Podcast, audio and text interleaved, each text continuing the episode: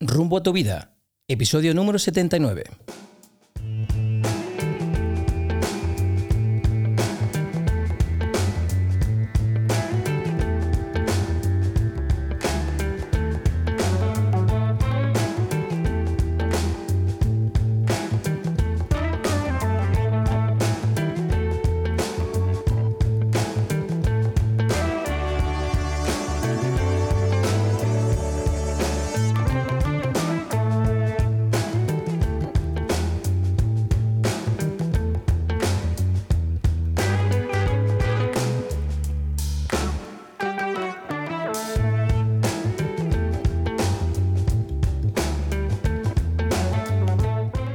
¿Qué tal amigos? Y bienvenidos a un nuevo episodio de Rumbo a tu vida.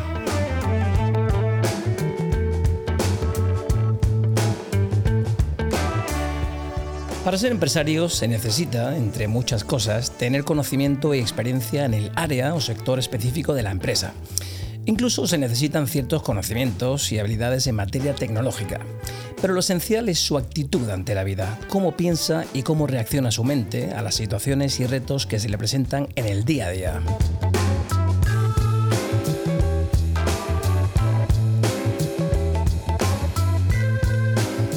Entonces, ¿cuál es la mentalidad de un empresario? ¿Cómo debe pensar? Las mentes de los empresarios exitosos poseen ciertas características que los llevan a actuar con liderazgo, firmeza y valentía.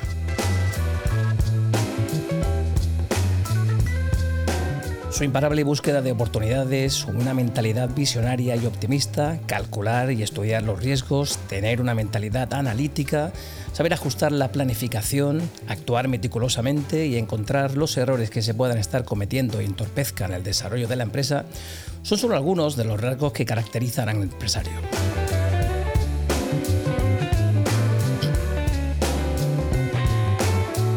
Al mismo tiempo, las empresas y sus directivos cometen ciertos errores, tales como buscar excusas cuando los planes no salen, dejar de aprender, esperar que sus trabajadores sean siempre productivos independientemente de las circunstancias de cada uno.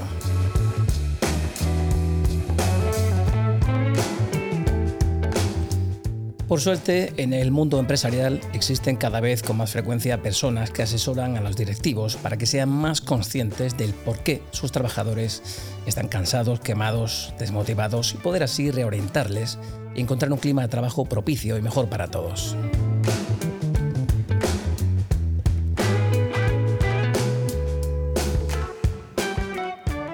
Hoy hablamos de coaching empresarial y de cómo este ayuda a las empresas a ser mejores en todos los sentidos, no solo en productividad. Hoy desde Rumbo a tu Vida os presentamos Empresas Despiertas. Y no voy a ser yo quien nos hable de Empresas Despiertas, sino dos de sus creadores. Hoy contamos con la presencia del conocido coach personal y empresarial, facilitador de curso de milagros, terapeuta transpersonal, don Javier Ariza. ¿Qué tal está usted, caballero? Encantado de estar aquí con vosotros un lujazo tener al señor Ariza de nuevo en nuestro podcast. Y también nos ha venido a visitar por primera vez la voz más bonita en el mundo del coaching, Beatriz Manzanedo, experta en coaching profesional, personal y ejecutivo, entrenadora mental y emocional desde el ámbito del crecimiento espiritual. Beatriz, bienvenida a Rumbo a tu Vida. ¿Qué tal estás? Pues encantada de compartirme con vosotros. Pues encantados todos, ¿no? Ayer tuvimos una especie de pre-podcast, no nos preguntéis por qué, lo que estáis viendo de casa, y ya lo tenemos todo preparadito, los deberes hechos, todo atado y bien atado. Bueno, Javier, Beatriz, Beatriz, eh, Javier, ¿por qué no nos contáis qué es eso de empresas despiertas? Bueno, esta, esta idea nace con la intención de llevar al mundo de la empresa, como bien has dicho, la introducción, conciencia, eh, autodescubrimiento, autoindagación de mm, por qué ciertas situaciones en la empresa se dan con demasiada frecuencia y eso limita la capacidad, el potencial, el desarrollo del ser humano cuando presta su servicio al mundo de la empresa. Entonces, pues teníamos los dos, en principio éramos tres, luego se, mudó, luego llegó una persona, ya saben los movimientos que hace la vida. Teníamos el firme propósito de, mm, de aceptar el reto de llevar conciencia al mundo empresarial y, nos pusimos en marcha. Qué bueno. Beatriz, ¿qué nos cuentas? os contaría tantas cosas eh, y tan dispares, porque mm, como las grandes cosas eh, surgen no desde, desde nosotros mismos, ¿no? Hay algo más grande que nos viene a visitar y, mm, y, a la que intentamos igual poner nuestro granito de arena, ayudar, colaborar. De repente nos vemos involucrados en un proyecto y nos enamoramos de él. Entonces es cuando empiezan todas las sinergias, eh, todas esas eh, personas que de repente aparecen y que casan perfectamente. Y, bueno, pues esas empresas despiertas, ¿no? un, propósito grande que necesita de, personas para llevarlo a cabo y que se unen y que día a día pues nos estamos, em, digamos que mirando y eh, queriendo mejorar para, para llevar algo muy bello ¿no? a las empresas, que es cómo crear valor, cómo hacer em, resultados trascendentes en el entorno de una empresa desde un ámbito saludable, cuidando al, cuidando al empleado, cuidando a, también a los directivos, por supuesto, y, y también desde un lugar de mucho disfrute. Cuidando el engranaje. En cierto modo. Bueno, pues en una de las conversaciones previas que tuvimos antes del podcast, alguna llamada telefónica incluso, Javi, tú me comentabas que eh, lo que intentábamos hacer era el cambiar de paradigma. ¿Por qué no nos explicas eh, un poquito qué queréis decir cuando habláis de cambio de paradigma? Pues lo voy a explicar de una forma sencilla. Yo creo que mm, a lo largo del tiempo mm, hemos escuchado o hemos hablado muchas veces de lo importante que es que un empleado en la empresa se sienta valorado, que un empleado sienta que está dejando algo más que, simplemente su, actividad laboral, sino que una huella, ¿no? Y que, que se den cuenta de que ellos cuando van a prestar su servicio lo hagan desde, desde una alegría, desde, desde un disfrute, independientemente de cuál sea la labor que lleven a cabo. Y por parte de los líderes, pues sería también un poco invitarlos a que, que nunca cesen de buscar e, esa meta económica, pero que también eh, se pregunten eh, cómo quiero que las personas que están en mi empresa, cómo quiero que se encuentren, cómo quiero que em, se sientan. Muchas veces escuchamos, me siento parte de la empresa. ¿Qué hace que yo me sienta parte de la empresa? Fundamentalmente el estar a gusto, el sentir apoyo, el sentir que te escuchan cuando tienes una necesidad o un problema y el sentir que, tu presencia y que lo que haces al líder le importa y que, que, como decía Beatriz, aportas un valor añadido además de lo que ya hay en el organigrama empresarial. Qué bueno. ¿Y qué os cuentan los, empresarios cuando quieren, cuando requieren de vuestros servicios? ¿Cuáles son sus inquietudes? ¿Cuáles, qué, qué metas quieren conseguir? Para mí hay como dos tipos de, empresarios, ¿no? empresarias. Em, están los visionarios, que son totalmente conscientes de que igual que estamos invirtiendo ahora en inteligencia artificial o en una serie de, mm, bueno, pues de, avances y de mm, software, y pues también hay algo muy, muy importante que es aquello que no se ve, lo intangible, eh, lo, lo que está no visible, pero que puede hacer que un, reto salga adelante o que se quede a las puertas, aunque sea sostenible, aunque sea posible, ¿no? aunque sea... Entonces está el visionario, que, entonces lo que quiere simplemente es mm, trae conciencia a mi empresa, por así decirlo. Vamos a poner a punto, a, conectar a todos los empleados con su verdadero potencial, con todo lo que son capaces de realizar y, además uniendo el propósito de, los empleados con el propósito de la empresa para que sea algo unificado. Y luego están los que te dicen, mira, no sé lo que pasa a mi empresa, pero ya no funciona, ya los empleados no es como antes que se quedaban, ya no es eh, desde un lugar de de orden y mando que, se pueden enderezar las cosas y esto no, es sostenible y, y, ven a arreglarlo. ¿no?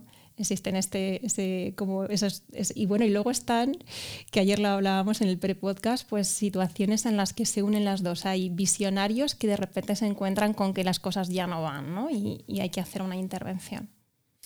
Oye, ¿y los empresarios se dejan aconsejar o son un poco reacios a esto de ponerse en manos ajenas? Pues depende de en qué punto de su vida se encuentren ellos. sí, sí. Y, de su ego también, ¿no? Sí, por supuesto.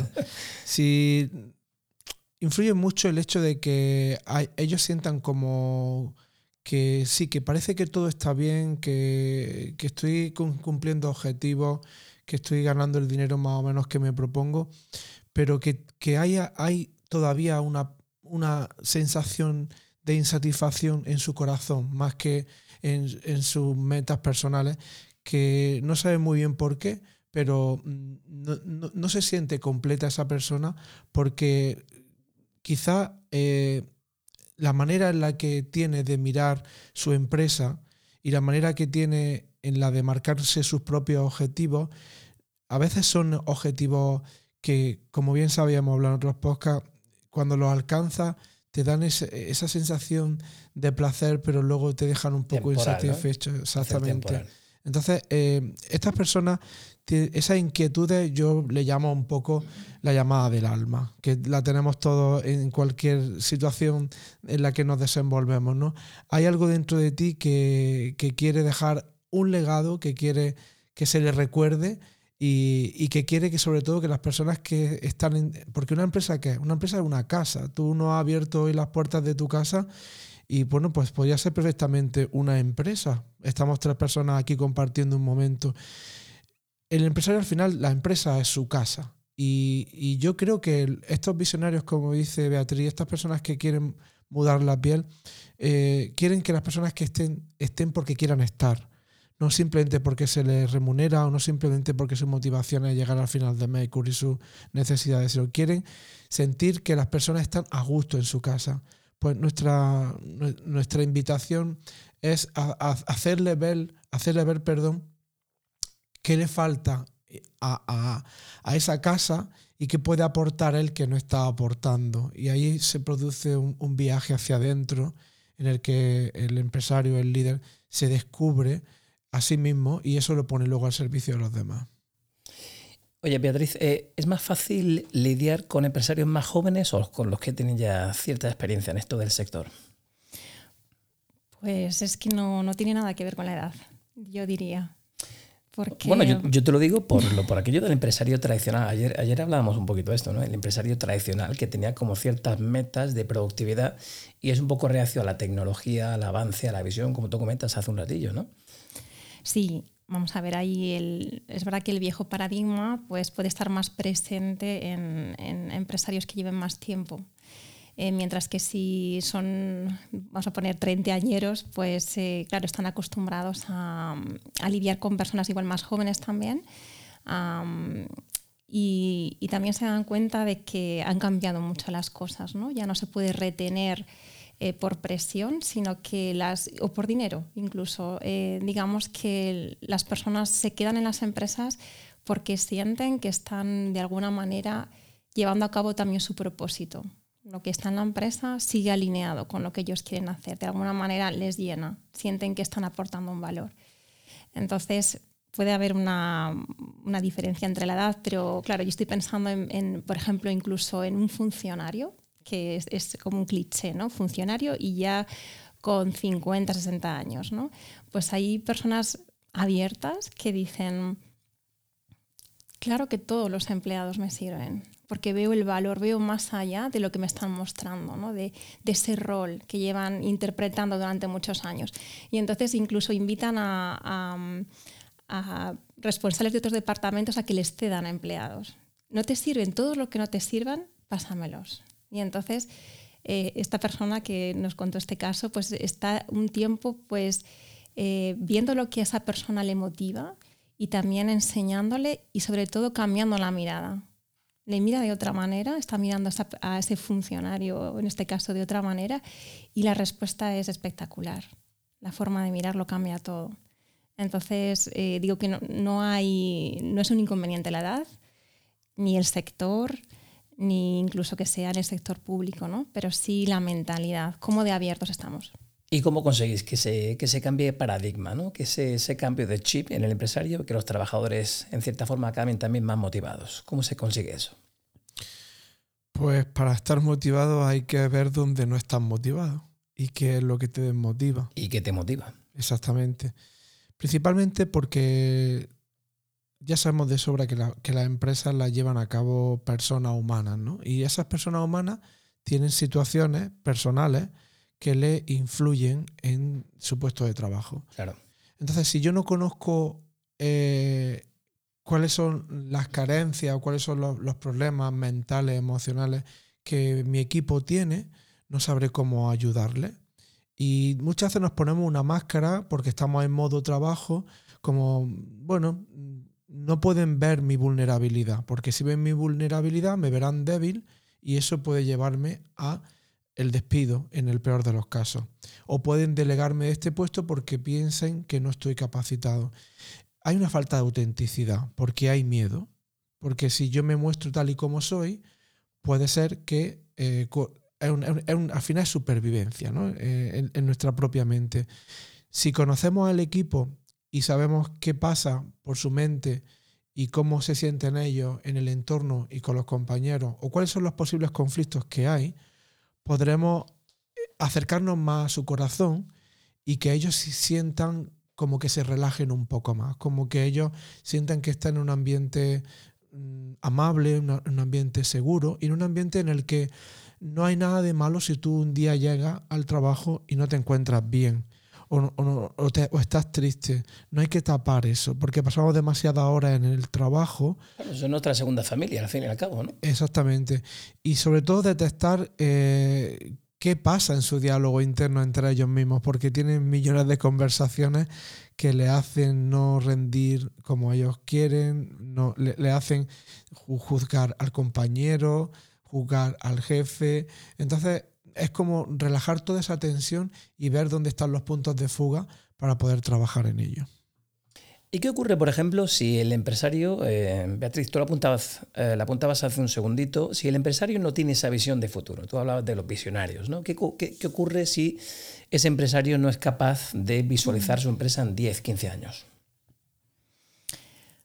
Vamos a ver, ¿te refieres a que si nosotros intervenimos y hay un. o, cuáles son las consecuencias? por ejemplo, sí, por ejemplo, si hay una persona que está estancada en su empresa, quiere mm. bueno, que, todo, que todo fluya mejor, que todo marche mejor, pero no sabe ni cómo, ni cuándo, ni ve el futuro cercano de su empresa. ¿Tenemos un problema serio? Tenemos un problema muy serio porque lo que hace realmente que podamos sortear todas las dificultades que obviamente vendrán, porque el mercado siempre es cambiante, hay desafíos que son oportunidades grandes de aprendizaje, pero si no tenemos una motivación, un propósito que realmente nos haga remar todos en una dirección, eh, al final eh, se acaba por, destruir esa, empresa.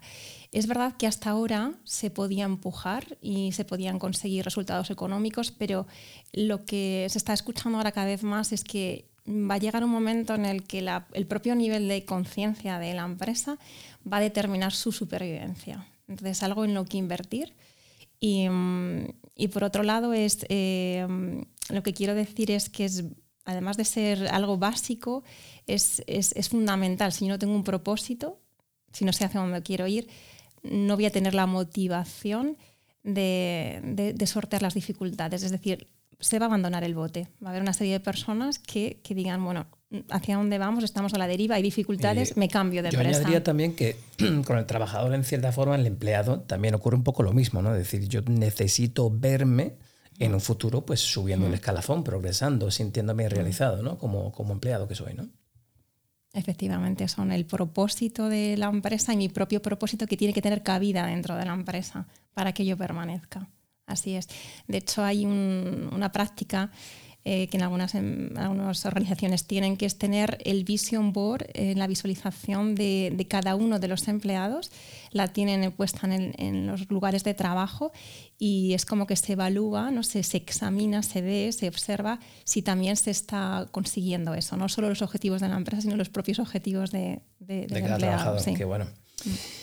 Javier, ¿cuáles son los principales problemas a los que os enfrentáis cuando vais a alguna empresa? ¿Con respecto a la recepción de la idea o con respecto a lo que ya hay en Sí, un poco de todo, ¿no? Recepción de la idea, el, si es más fácil o menos trabajar con ese empleador, con esos empleados, situación de tensión entre ellos, no sé, ¿qué problemas tenéis? Como todo tiene que ser un proceso gradual y poco a poco. Eh, empieza a trabajar con los empleados o con los líderes y hacerlos conscientes de la importancia de esto. Esto parece como que, bueno, no tiene mucha importancia porque en realidad la empresa va bien, cumple los objetivos, pero hay, como decía Beatriz, hay muchas cosas intangibles, cosas que no se ven, que si no se cuidan y si no se, y si no se revisan, con el tiempo es como el cuerpo. Si tú, no te cuidas, pues con el tiempo de repente te aparece un dolor que dice, ¿y esto de dónde viene? Y va al médico y pues es que tenga una enfermedad. En la empresa pasa igual, ¿no? Si no cuida y revisa eh, cómo, se, cómo se siente el equipo, cómo se sienten los compañeros, pues eso te puede llevar a que futuros problemas que no son visibles se manifiesten. Entonces, cuando entramos a trabajar con, los equipos, bueno, hay mucha, por parte de los trabajadores, creo desde mi punto de vista, que hay muchas ganas de que esto cale, porque ellos están viéndolo como un bote salvavidas. Por fin alguien eh, nos cuenta qué nos pasa y por fin alguien entra aquí como empresa externa o interna, no importa, a detectar no sé qué, pero a detectar algo que quizás sea una mejora en, todo lo que, en todo lo que conlleva estar en esta empresa. Y sí es verdad que hay dos formas de trabajar, por así decirlo, desde mi punto de vista. Se puede trabajar superfluamente en una empresa, puedes entrar con herramientas, por ejemplo, de coaching al uso, y, generar como una motivación y que los trabajadores se encuentren en ese momento, se empoderen, eh, se peguen dos días como mucha más eh, sensación de, estar ahí con ganas de hacer sus tareas, pero eso para mí es descafeinado, ¿no? Es como, es como efervescente, va bajando. Nuestro, creo, no sé si estamos de, estamos de acuerdo, ¿no? Nuestro propósito va más allá que una mera motivación. Nuestro propósito es entrar en la profundidad del ser humano y limpiar todo lo que mm, todo lo que les permite a ellos estar en paz, todo lo que, todo lo que les imposibilita disfrutar independientemente de lo que hagan, cuál sea su propósito, disfrutar de lo que hacen y también, por supuesto, eh, estar, estar en presencia, estar en presencia en cada cosa que hacen y, no estar tanto en la multitarea, que hay un desgaste que genera estrés, que genera ansiedad, que ya lo hemos hablado en otros podcasts, es aprender a autogestionarse para poder em, convivir en el entorno laboral. Beatriz, ¿por qué no nos explicas qué, qué ayuda a conseguir esos objetivos que os marcáis? ¿Qué ayuda a conseguir los objetivos que nos marcamos? Nosotros como empresas despiertas, los objetivos nos marcamos, nosotros pues eh, vuelvo otra vez a... Una predisposición de, del líder, por ejemplo. un mejor conocimiento que ayuda a conseguir esos objetivos.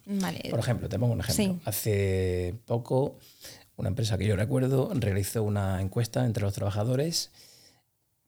Se sentían valorados, poco valorados, no había opción a subir en el escalafón empresarial, etcétera, etcétera. La quemazón era evidente y el jefe, lejos de tomar nota y decir, ostras, pues mis trabajadores se sienten mal, azote al trabajador y queja y pone el grito en el cielo y dijo, pero ¿cómo es posible ¿no? que pase esto? Claro, ahí me viene, yo ahí me estoy, te estoy escuchando y me he conectado directamente con el dolor, fíjate, también de los empleados, ¿vale? Pero con el, Ah, el, nivel de desconexión y de dolor del propio líder ¿no? para, reaccionar así. Entonces ahí hay una, un trabajo muy potente para hacer con, esta persona, ¿no? de, mm, porque fíjate, el liderazgo nos lo ha enseñado como que soy yo, busco las soluciones y me siguen los, los empleados. ¿no? Y, se está viendo ¿no? ¿no? que se habla de un liderazgo ahora horizontal o, un, liderazgo mm, hipervertical en el sentido de que cualquiera, cualquiera que tenga una buena idea, cualquiera puede traer la solución a lo que está aconteciendo a mi empresa. Cualquiera puede traer quizás un inversor, que igual es lo que necesita mi empresa, una diversificación, una idea genial que hace que optimice mi empresa en periodos que igual son de más baja demanda. O sea, todos pueden colaborar. Cuando yo pienso que estoy... Mm, al frente. Es algo muy solitario, un liderazgo muy solitario y totalmente errado porque, porque el campo de la potencialidad de las ideas y de las soluciones creativas pertenece a todo ser humano. Todos podemos pensar y todos podemos crear mm, lo, que lo que se necesita en la empresa en realidad. Entonces ahí me viene como una compasión, pero desde el sentido de, decir em, cuánto dolor, cuánta desconexión en esta persona que ante esa, esa respuesta de sus trabajadores pues igual siente pues traición, abandono, lo que sea, ¿no? Porque todo esto parece que estamos en una empresa, pero estamos recreando constantemente nuestro sistema familiar. La familia, claro, te lo iba a decir. Oye, y tras, estaba para ambos, ¿vale? Tras unas cuantas sesiones con vosotros y trabajando, ¿no? Para lograr esos objetivos que mencionábamos, ¿qué aprende el empresario? ¿Y los trabajadores? ¿Qué conclusiones se saca de todo esto? Bueno, pues lo mejor que te puede pasar a nivel personal es saber qué te pasa porque no estás satisfecho, porque no haces lo que haces con alegría, porque eres tan reactivo, porque como en el ejemplo que has puesto, eh, en lugar de recibir ese feedback para, para mejorar, claro, y para construir y para, y para establecer un nuevo, una nueva vía de comunicación en el que el empleado eh, tiene mucha creatividad y muchas cosas que aportar, pero mm, no se siente con la confianza de poder hacerlo, ¿no? Mejora mucho todo. Es como trabajar, como ha dicho Beatriz, con la familia. Eh, cuando trabajamos todos y somos responsables de qué estamos proyectando eh, ahí fuera, qué estamos proyectando en el compañero, qué estamos proyectando, cuáles son mis miedos, cuáles son, cómo, con qué frecuencia me siento culpable, con qué frecuencia la inseguridad se apodera de mí y, si estoy tenso o relajado en lo que hago. Cuando tú empiezas a autogestionar eso, descubriendo lo que no conocías, porque parece que lo conoces, pero las herramientas y las dinámicas te llevan a lugares insospechados que dices, guau, esto descubierto de mí, empiezas a decir, ya sé cómo va esto, o ya creo que empiezo a saber cómo va esto, ahora voy a ponerlo a mi servicio y después al servicio de los demás es que hay como, hay mucho más celebración de, todo lo que acontece. ¿no? Eh, es como si sale el sol en la empresa y, y en el viejo paradigma el sol solo sale según qué se cumple, qué objetivo se cumple.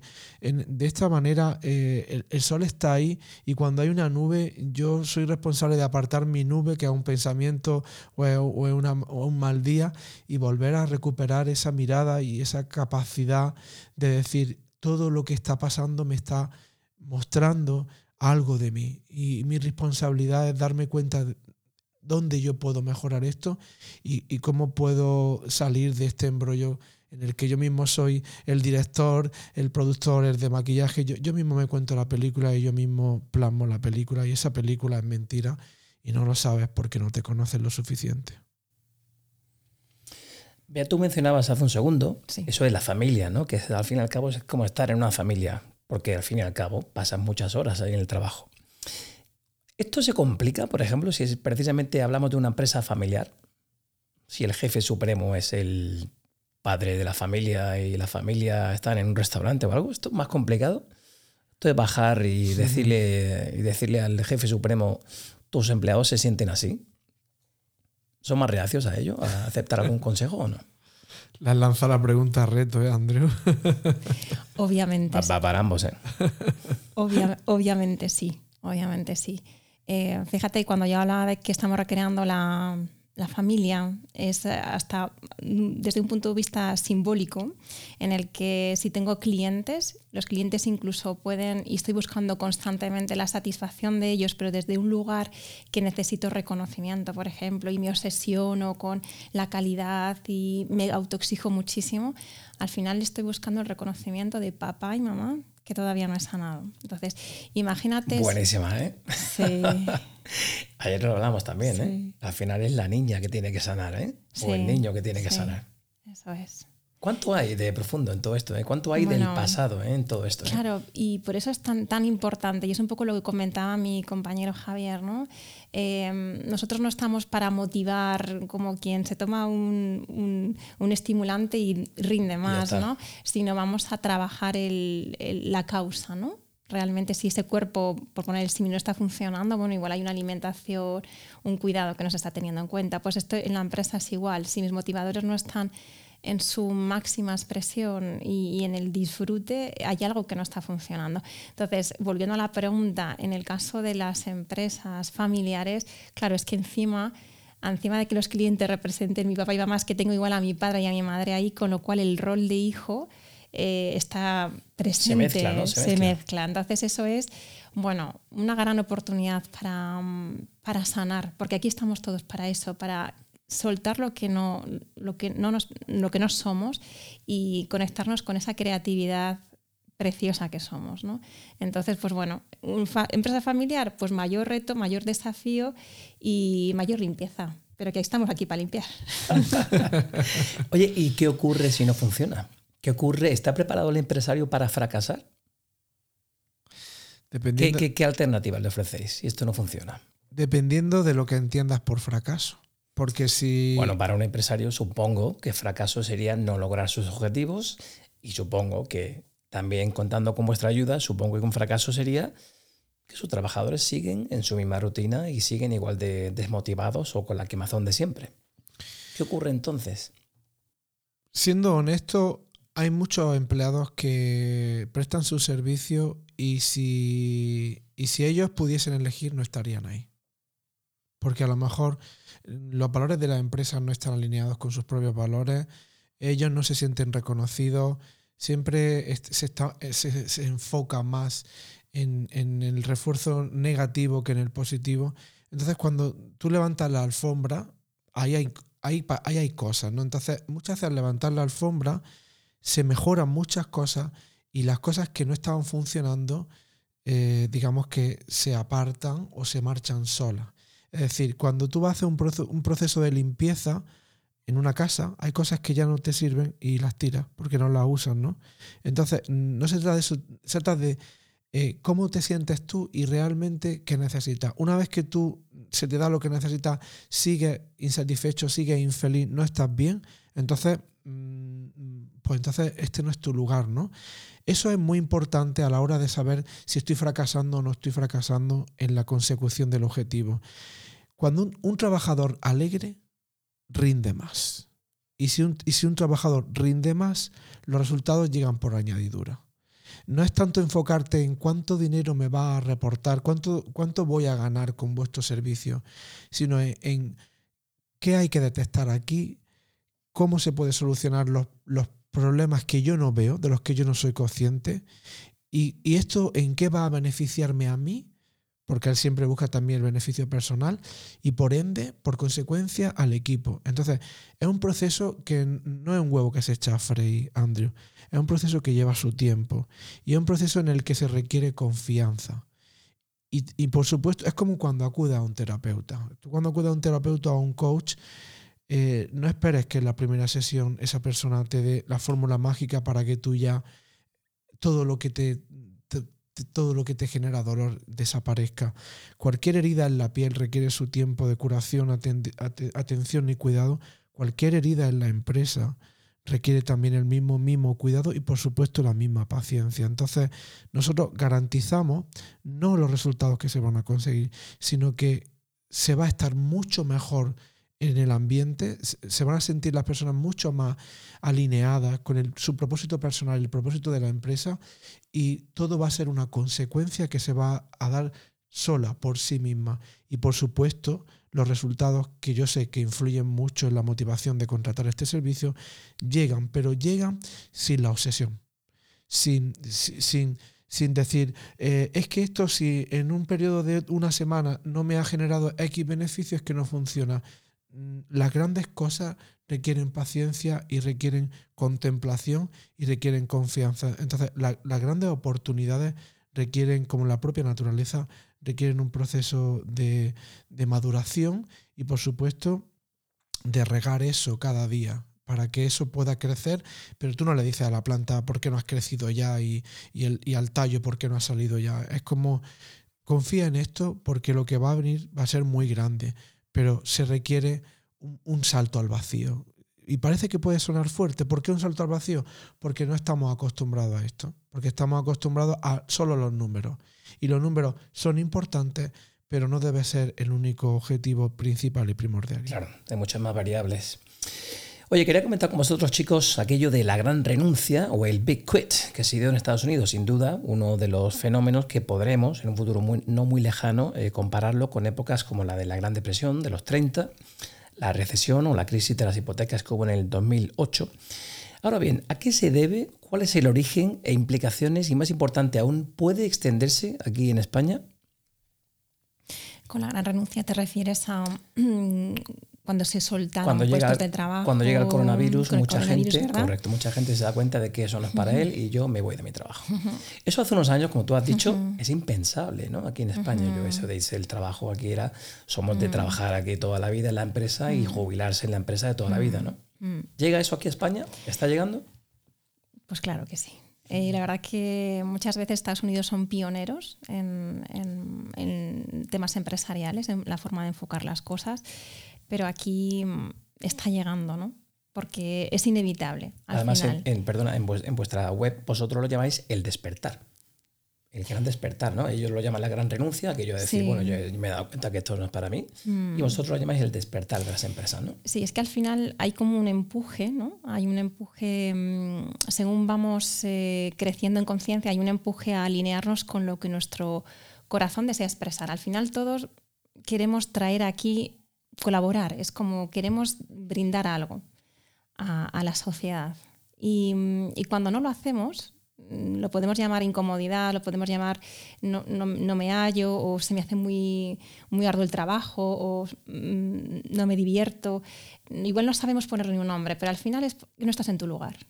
Es como cada uno tiene que estar en su lugar, porque todos tenemos unos dones y los podemos poner al servicio.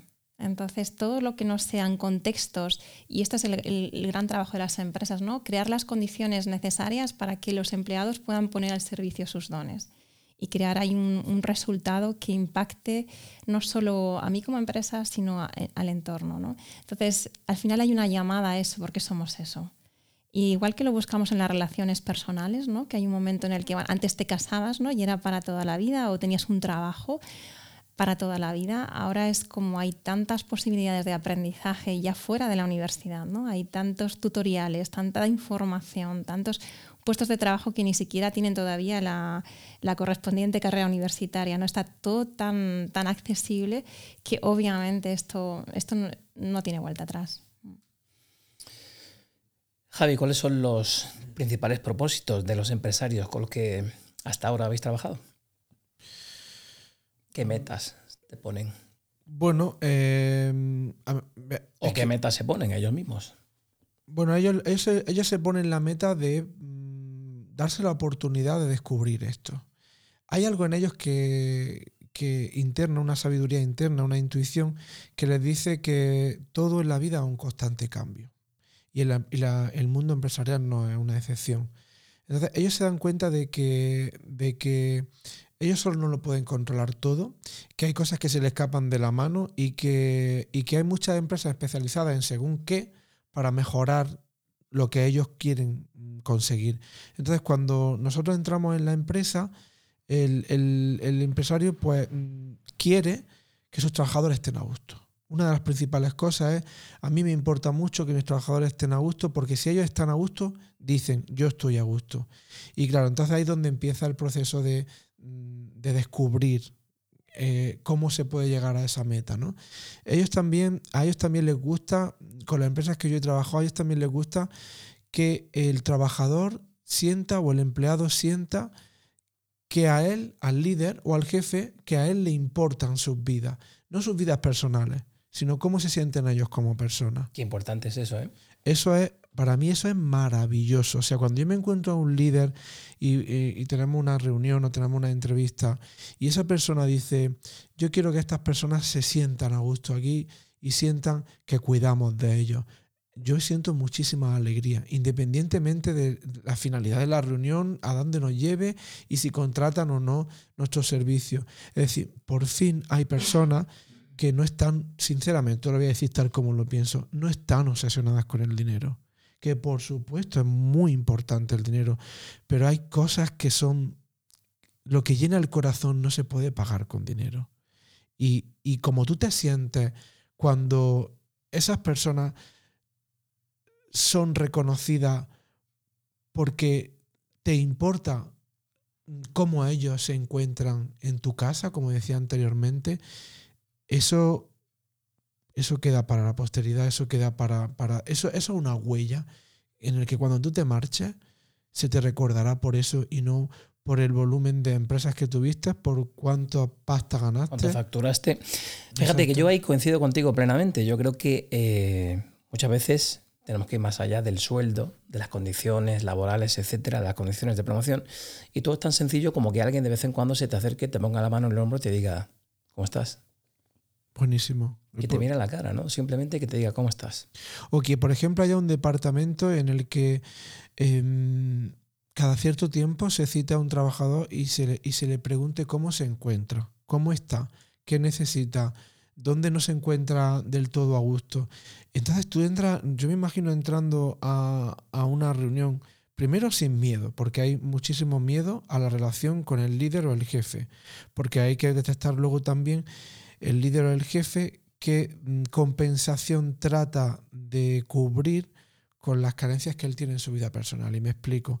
Hay muchas personas que su puesto de trabajo, mm, sin ser conscientes, no son conscientes, eh, lo usan para compensar su vacío en su vida personal y eso les lleva a veces a ser arrogantes, a ser autoritarios, a imponer miedo. Entonces, si yo me, yo me imagino entrando en una sala y hablando con el mandamás, por, decirlo comúnmente, y esa persona que yo admiro, que yo la veo cuando entra por la puerta, que me parece, pues que me parece una persona tan qué orgullo, ¿no? De poder llegar a conseguir todo lo que esa persona ha conseguido y que se interese por mí, hola, por mí, el empleado puede pensar, ¿cómo estás? ¿Cómo te encuentras? Eh, ¿cómo, cómo, cómo, te estás sintiendo en estos últimos meses en la empresa? Que, y lo importante es que el trabajador sienta que tiene la confianza para ser auténtico y para ser honesto y para que esa confesión y esa, y esa comunicación desde otro lugar no tenga consecuencias. No se use esa información para luego manipular, para luego, para luego castigar, para eh, incluso para poder despedir a la persona. Va mucho más allá de todo eso. Es una comunión y en esa comunión todos salen ganando. Buenísimo, buenísima reflexión, Javi. Hay una pregunta que me muero por hacerle a, la compañera Beatriz, que se nos estrena hoy en el podcast. ¿Cómo podemos, Beatriz, hacer crecer un trébol de cuatro hojas en terreno árido? Ahí lo suelto. Ahí, queda eso. Mira, mm, yo creo que lo primero es conectarnos mm, con nuestra grandeza y que gracias a que el terreno es árido, sí o sí vamos a tener que utilizar una serie de un pensamiento que se llama em, divergente. O sea, lo que normalmente se aplica ahí no va a funcionar. Entonces, esto lo que va a hacer es abrir nuestra mente. Y esto es un regalo. Entonces, lo primero es mm, abrirnos al regalo que trae. Lo segundo, para mí, es entender que no estamos solos. O sea, que tú en tu empresa ni con tu equipo, no, es que va más allá.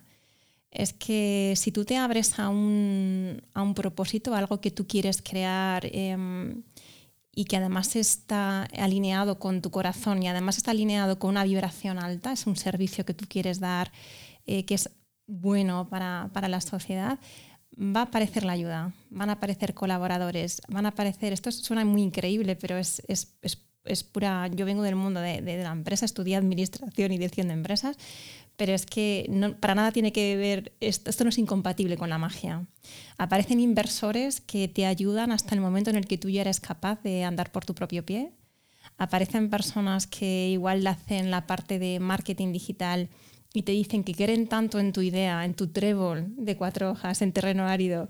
Que lo van a abonar, lo van a abonar por ti. Que directamente no, no, dice, hasta que tú no saques dinero, incluso yo no cobro. Pero creo tanto y es tan potente lo que tú estás. Y luego, claro, esas personas, obviamente, como eso va hacia adelante, reciben una gran retribución. No está, no está para nada es incompatible el dinero. Como decía el otro día una Marta Salvat, que, que, estuve en una formación el fin de semana pasado, necesitamos muchos millonarios conscientes. ¿Por qué? Porque, porque e, el dinero es una herramienta perfecta para, para seguir creando valor invertir. ¿no? Entonces, para mí es, por resumir dos grandes ideas, uno, abrirme a pensamientos eh, divergentes Y lo segundo, saber que no estoy solo. Y si estoy alineado, confiar, confiar y seguir remando en esa dirección porque va, va a aparecer la ayuda. Oye, y para que todo el engranaje funcione, ¿cuánto hay de suerte y cuánto hay de propósito en todo esto? Es a mí también que me preguntas. Yo la suelto, yo la suelto y el que, el que coja el capote. ¿A qué te refieres con suerte? No sé, como tú también comentas, Beatriz, eh, indudablemente tiene que haber algo de suerte para que algo funcione y tiene que haber un golpe de suerte para que tú abras esa pequeña franja en el mercado, esa pequeña grieta en el mercado, pero el engranaje tiene que estar bien de aceite y, de todo, ¿no? Los trabajadores tienen que poner todos un poquito de su parte. ¿Cuánto hay de propósito de los trabajadores y cuánto de, oye, pues mira, han encontrado el momento y, el, y, la empresa, el tipo de empresa y han tenido suerte? Bueno, yo voy a decir algo. ¿O no existe la suerte en todo esto? Ya sabes. Yo creo que. yo no creo en la suerte. Pues esto puede chocar, pero yo no creo en la suerte. Yo creo que nosotros somos co-creadores de nuestra propia realidad y el mundo empresarial no es una excepción. Como decía con Beatriz, tenemos tanto potencial que desconocemos que cuando empezamos a acceder a ese espacio, a ese, lugar bello, bonito y sagrado, y lo ponemos a nuestro servicio no solo para la relación de pareja, la relación con nuestros padres, sino en este caso una invitación a la relación laboral, todo empieza a funcionar como si estuviese premeditado pero nunca lo ha estado. Es decir, empieza a despejar tus dudas, empieza a saber qué hacer con cuando aparecen esos miedos y no, no permites que el miedo decida por ti, sino que crees en ello, sientes que en tu corazón que esto tiene un valor, sientes que disfrutas con lo que haces, porque nosotros tenemos una cosa muy clara. Si, si esta iniciativa no nos hiciese disfrutar, ya no habríamos cansado de ella y habríamos abandonado la idea. Y sin embargo llevamos mucho tiempo y, no nos importa el tiempo. Es curioso, ¿no?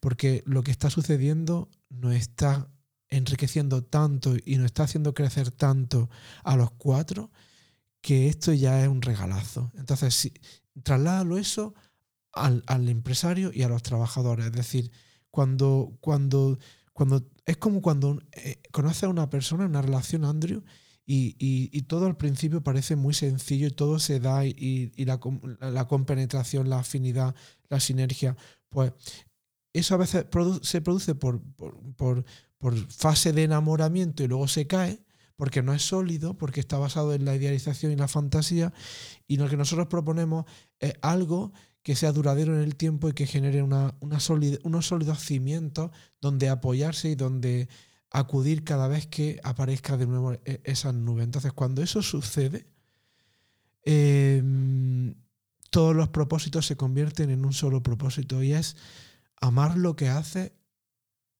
y dejar que el amor te siga marcando cuál es el siguiente punto o cuál es la siguiente estación en la que a la que llegar sin un propósito egoico, sin un propósito de reconocimiento personal, sino de todos vamos en la misma dirección y todos queremos llegar al mismo lugar, pero tenemos que, tenemos que cogernos de la mano todos.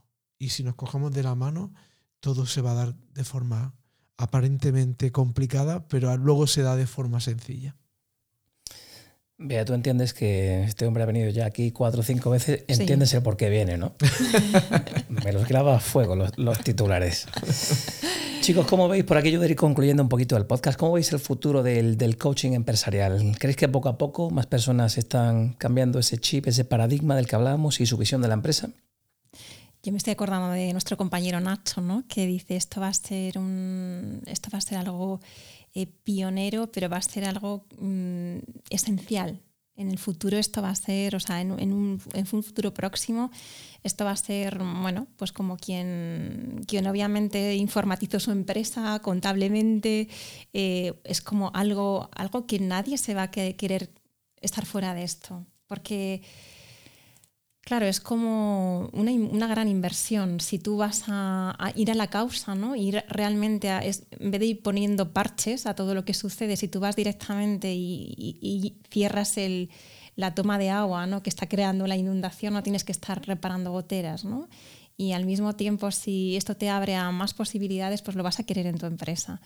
Lo que pasa es que todavía no, no somos conscientes, em, pero bueno, eh, yo creo que em, el tiempo no, no, es importante porque según vamos andando vamos todos aprendiendo y cada vez pues vamos estando todos más preparados. Nosotros como empresas despiertas para acompañar y, y también las empresas para, para, hacer estos cambios que son, que son desafiantes. ¿no? Y, em, y, bueno, al final todo este trabajo interno, volviendo un poco a lo que decías tú de la suerte, ¿no? Eh, la suerte, eso que vemos ahí como viento a favor, no ese viento a favor que vemos para navegar, al final es una consecuencia de un trabajo interno, de haber quitado nosotros los obstáculos. Es decir, si, si, yo, por ejemplo, tengo problemas para trabajar con un compañero y he hecho una limpieza de todos los pensamientos que me están separando, pues es que eso va a brotar y dices, uy, pero qué fácil va a ser con él. Bueno, pues obvio, porque hemos quitado lo que, los obstáculos, ¿no?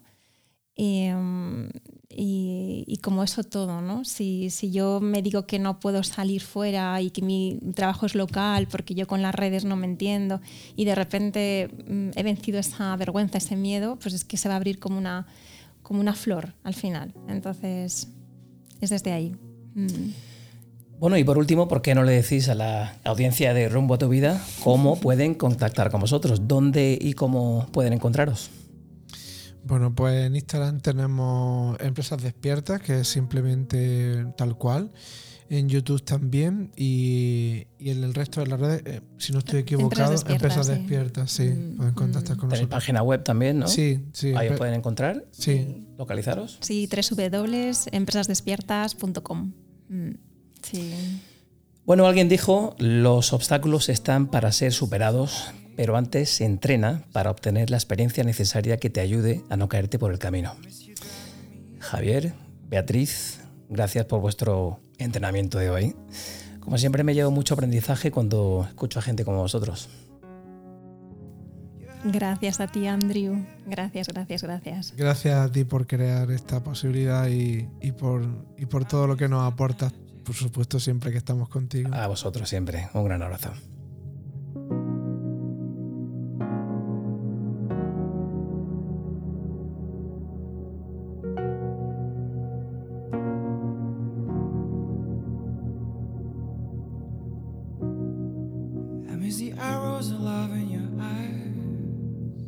Pues empezamos un año, nuevo de podcast. En marzo cumplimos los, cumplimos los cuatro añitos ya. Así que hoy me gustaría pediros que si os gusta nuestro contenido, si os gusta la entrevista con empresas despiertas con Javier y con Beatriz, os suscribáis a nuestro canal de YouTube y nos sigáis en nuestras redes sociales. Volveremos el próximo episodio de Rumbo a tu vida. Mientras tanto, no olvidéis, sed felices.